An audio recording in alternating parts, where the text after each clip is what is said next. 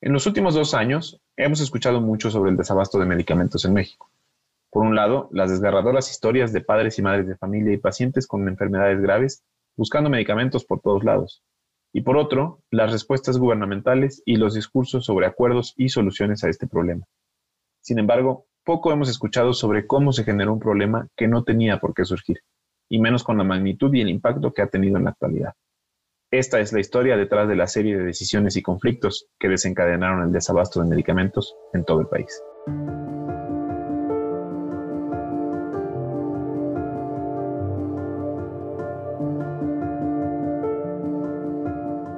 Bienvenidas y bienvenidos a Sin Castigo, el podcast donde platicamos sobre los cómo, los qués y los porqués de la impunidad en México. Yo soy Miguel Gómez. Y yo Mariana Flores. Y en este episodio vamos a hablar de cómo se originó el problema actual de desabasto, por qué la distribución de medicinas sigue siendo un problema que todavía no se resuelve, qué decisiones nos trajeron a este punto y quiénes han sido las personas más afectadas.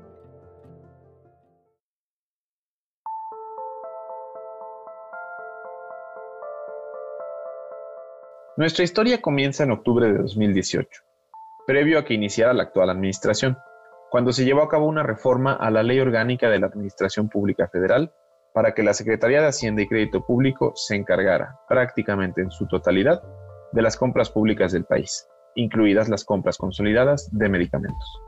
Con esta reforma se eliminó la posibilidad de que el IMSS realizara estas compras, un proceso que había estado bajo su tutela desde 2013. A partir de ese momento, Hacienda fue la única autoridad competente para realizar las compras públicas del país en nombre de todas las dependencias, excepto del Ejército y la Marina.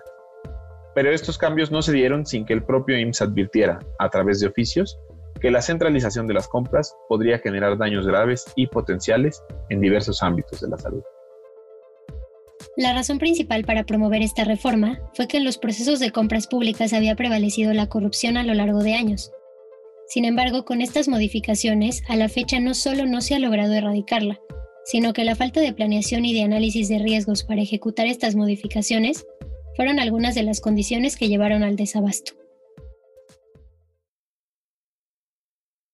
Para entender cómo llegamos a tener problemas de desabasto de medicamentos, escuchemos brevemente cómo funcionaban las compras consolidadas de medicinas previo a esta reforma.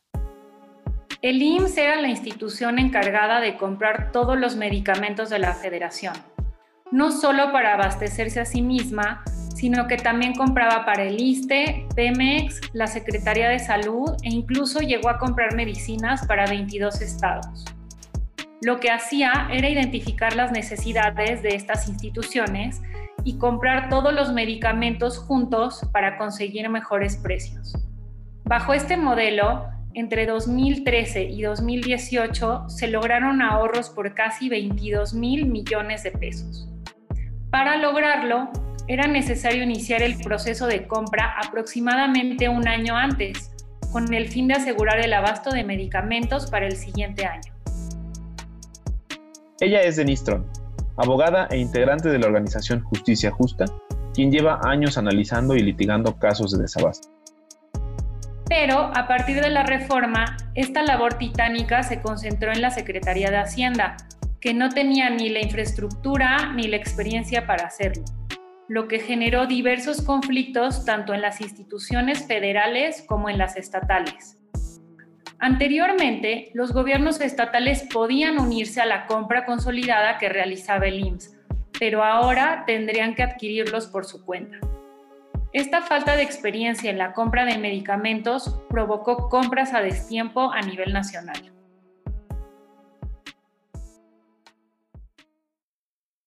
El problema no se limitó a que ahora Hacienda fuera responsable de comprar todas las medicinas del país, sino que además de las implicaciones de estos cambios legales, el 20 de marzo de 2019, el gobierno federal vetó a las tres principales empresas distribuidoras de medicamentos en México sin tener un plan alterno para suplir los servicios de distribución que éstas proporcionaban. Di a conocer un oficio para que esta empresa y dos más, tres empresas que vendieron el año pasado más del 60% de todas las medicinas y materiales de curación al gobierno, que no eh, pudiesen en el marco de la ley participar en nuevas licitaciones hasta que no se aclarara si no hubo influyentismo y corrupción en la venta de medicamentos el año pasado. Dos de estas empresas, Grufesa y Maipo, presentaron amparos en su defensa y ambos recibieron sentencias favorables, por lo que el veto se consideró improcedente en estos casos y no se acreditaron faltas en sus contratos. Pero para entonces, los efectos del veto presidencial ya se estaban reflejando en la falta de medicamentos antirretrovirales, utilizados para combatir el VIH. Y durante más de cuatro horas, decenas de activistas y pacientes que viven con VIH bloquearon Paseo de la Reforma a la altura de la Estela de Luz para protestar por el desabasto y escasez de antirretrovirales en el país. Esto pese a que el pasado 17 de abril el gobierno federal negó la falta de suministro de estos medicamentos. La tercera empresa vetada por el gobierno, Dimesa, es la distribuidora de la farmacéutica PISA, principal productora de medicamentos oncológicos del país. Y el problema con PISA fue todavía más amplio, ya que la COFEPRIS clausuró siete de sus 17 plantas tras el hallazgo de una supuesta bacteria en productos de suplementación alimenticia para tratamientos oncológicos. El cierre de las plantas de PISA provocó problemas en la producción de metotrexato, uno de los principales medicamentos para tratar el cáncer, así como de otros medicamentos. En 2019, el desabasto de medicamentos en hospitales, como el metotrexato y la vincristina, otro medicamento para tratar ciertos tipos de cáncer, ya era evidente. Pero Hacienda no había aclarado si una de las principales causas del desabasto habían sido los efectos del veto presidencial a las principales distribuidoras. Y más bien, Hacienda decía que el desabasto se debía a que la compra consolidada que había hecho el IMSS en 2018-2019 se había hecho con una planeación deficiente, a pesar de que el equipo de transición de la actual administración también participó en esa compra. Estos tres problemas que acabamos de mencionar, junto con la falta de experiencia de los funcionarios de Hacienda, ahora encargados de comprar las medicinas, y la carencia de planes de contención ante las posibles consecuencias de estas decisiones, desencadenaron el desabasto que sigue afectando a nuestro país.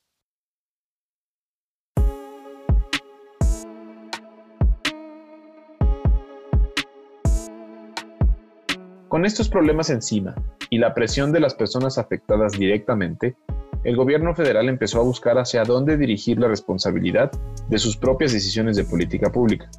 Como hemos escuchado en diversas ocasiones, se ha culpado por el desabasto a la administración pasada, a directivos de hospitales, a las empresas farmacéuticas y a las distribuidoras de medicamentos, e incluso se ha dicho que las manifestaciones de padres y madres de familia son planeadas y que no hay niños y niñas con cáncer afectados y además no se ha aclarado que el desabasto se generó por malas decisiones y por compras a destiempo y sin buena planeación, así como por una falta de experiencia en la materia.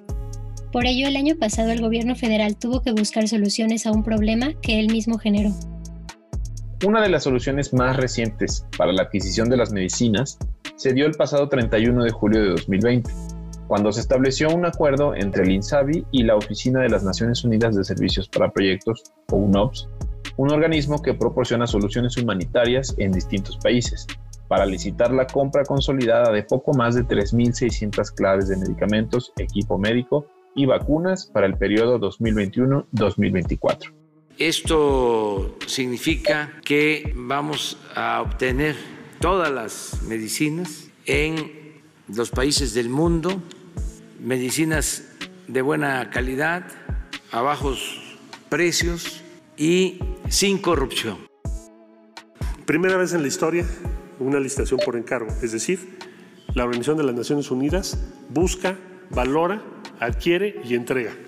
Se rompe la inercia de los oligopolios acostumbrados a imponer todo tipo de sobreprecios y abusos. Vamos a tener el mejor, el valor más alto por el dinero que se va a invertir por parte de México.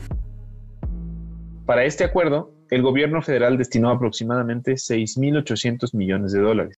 Hay que agregar que para consolidar este acuerdo fue necesaria una reforma fast track a la ley de adquisiciones, arrendamientos y servicios del sector público, pues este modelo no estaba permitido en ese momento por la legislación mexicana. Él es Alejandro Melgoza, periodista y coautor de la investigación Operación Desabasto. Esta reforma acelerada tomó menos de dos meses entre el 17 de junio de 2020 que se presentó la iniciativa y el 11 de agosto que se publicó, pues el acuerdo entre el ONOPS y el INSABI ya estaba firmado. Es decir, la firma del convenio se dio antes de la publicación de la reforma que daba la legalidad a dicho acuerdo. Teniendo luz verde, el gobierno mexicano por fin pudo autorizar la compra de medicamentos a través de este organismo internacional, al cual le dará una comisión de 1.25% por sus servicios, es decir, alrededor de 85 millones de dólares por un servicio que antes realizaba el IMSS.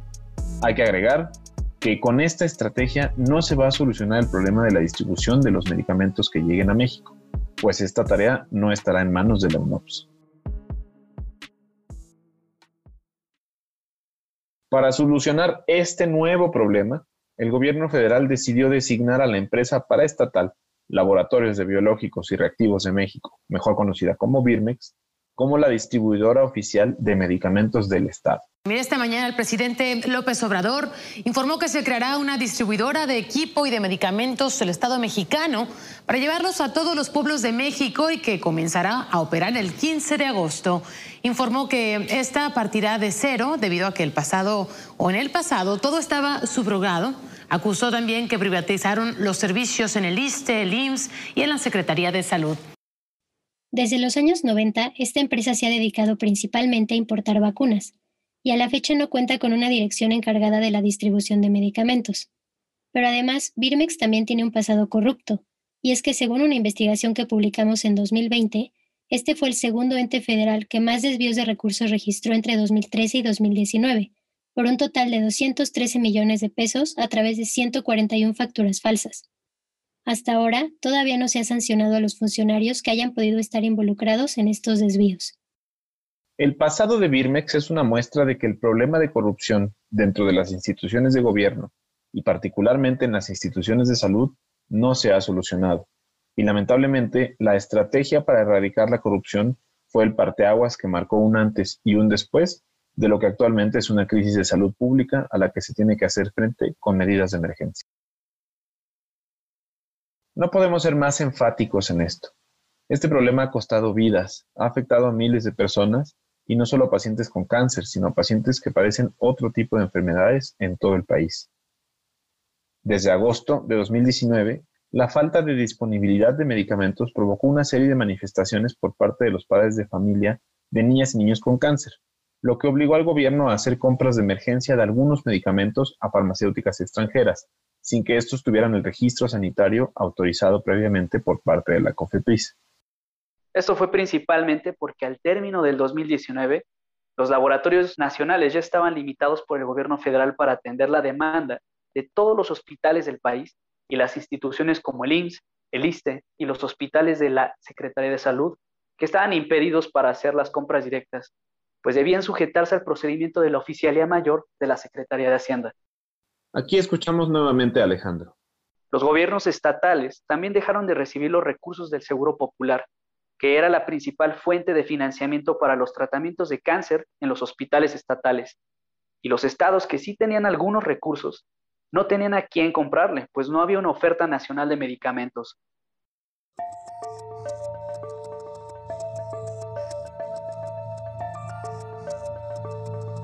Desde el inicio, el problema del desabasto se vio reflejado tanto en el caso de medicamentos como en el de vacunas.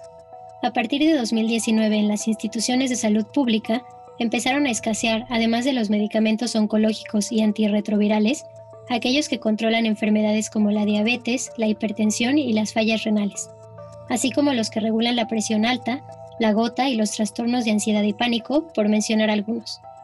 A la fecha también han escaseado medicinas para tratar otras enfermedades como el lupus y la epilepsia. Además, para 2020, según el presidente de la Sociedad Mexicana de Medicina de Emergencias, Javier Saavedra, ya no solo escaseaban antibióticos como la amoxicilina o antiácidos como el omeprazol, sino también medicamentos utilizados en el tratamiento de pacientes con COVID-19, como algunos analgésicos, medicamentos hipnóticos sedantes y vasopresores. Recientemente también han escaseado algunos antidepresivos que han sido más demandados a raíz de la pandemia. En el caso de la vacuna contra la tuberculosis, en noviembre del 2020 se confirmó su escasez en el IMSS. El sector público sufre desabasto de esta vacuna desde comienzos de año. En 2019 la cobertura pasó del 96 al 76%, tal y como registró la OMS. Actualmente, su desabasto es un problema generalizado que afecta a todo el sector salud del país, incluyendo los hospitales privados. Esta carencia se debe al cambio de sistema de compra y distribución de medicamentos del actual gobierno, que eliminó a los intermediarios alegando corrupción en esos contratos y centralizó todo en Hacienda. La inexperiencia y la improvisación han hecho que las adquisiciones se hagan por adjudicación directa y pagando sobrecostos, en septiembre de 2020, las autoridades anunciaron que esta vacuna llegaría a México a inicios de 2021.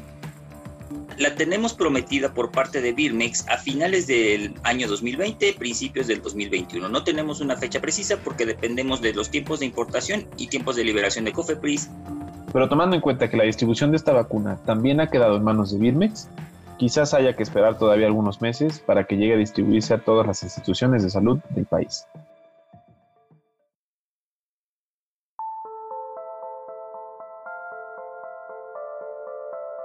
La crisis sanitaria a la que nos enfrentamos por el desabasto es ya un fenómeno inédito a nivel nacional, pues a lo largo de 2019 y 2020 se han generado más de 550 quejas ante la CNDH.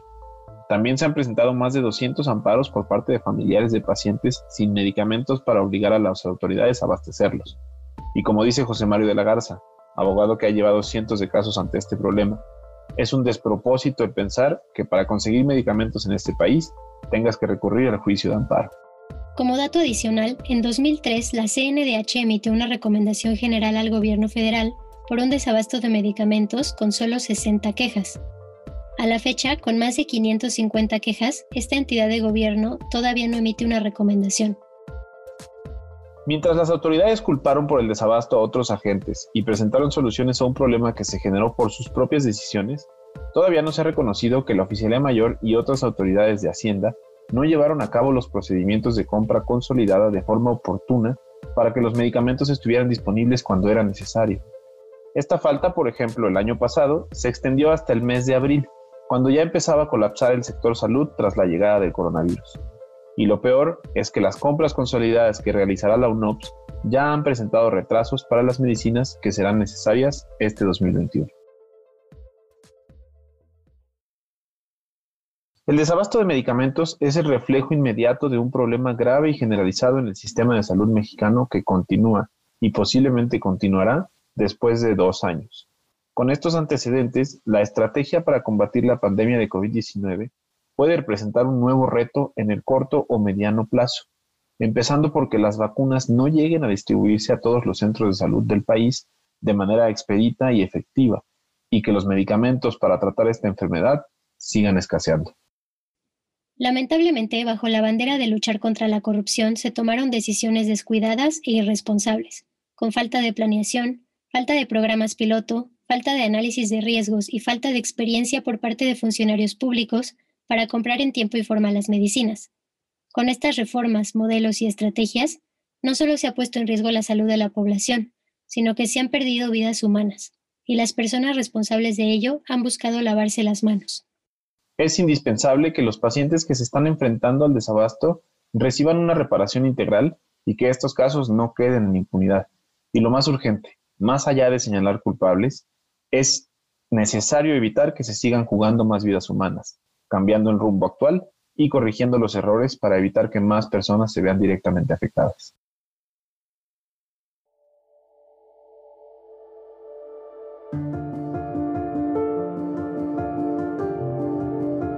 Gracias por acompañarnos en este episodio de Sin Castigo.